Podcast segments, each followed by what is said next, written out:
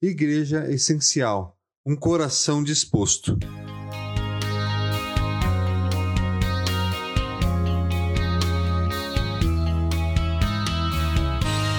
Eu digo a todos vocês que não se achem melhores do que realmente são. Pelo contrário, pensem com humildade a respeito de vocês mesmos e cada um julgue a si mesmo, conforme a fé que Deus lhe deu. Porque assim como em um só corpo temos muitas partes e todas elas têm funções diferentes, assim também nós, embora sejamos muitos, somos um só corpo por estarmos unidos em Cristo. Romanos 12, 3 a 6. Provavelmente você deve ter algum amigo ou amiga que estava sempre disposto a servir na igreja, que fazia o que fosse preciso, que se dispunha a fazer qualquer coisa para ajudar. Mas o quanto isso tem servido de inspiração para que você também possa crescer, buscar e servir mais a Deus? Como isso tem te feito melhor?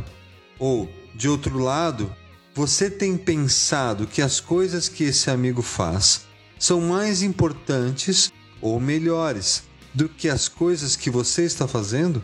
A verdade é que na igreja não há quem seja melhor ou pior, quem faça mais ou faça menos. Tudo o que Deus pede é que o nosso amor não seja fingido, tudo o que ele quer é que nós o amemos verdadeiramente, para que então o servi-lo se torne algo que vem naturalmente do nosso coração. E não digo servi-lo apenas dentro da igreja, em algum cargo ou ministério, que são coisas muito importantes e Deus sorri ao ver tal esforço mas ele também se alegra quando damos o nosso melhor no trabalho, na faculdade, nos nossos relacionamentos, ou mesmo em casa, buscando honrar a família nos momentos mais singelos.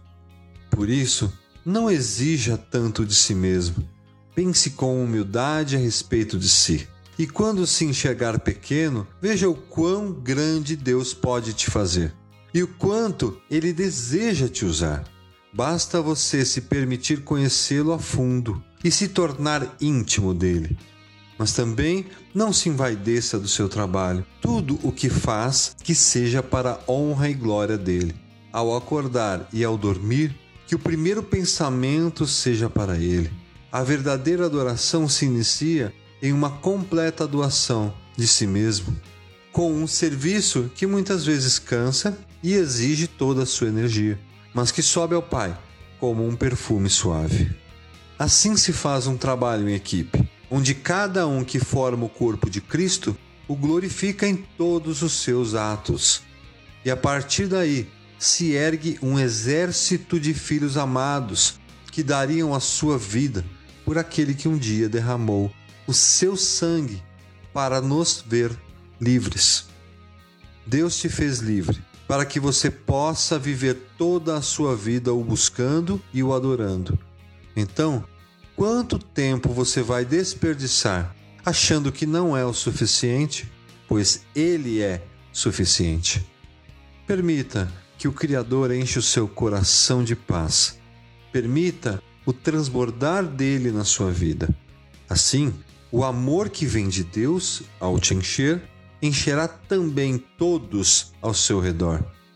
Não se compare com aquele irmão que tem feito tudo para servir a Deus, mas se junte a ele, tendo a mesma visão, com os olhos fixos em agradar ao Pai.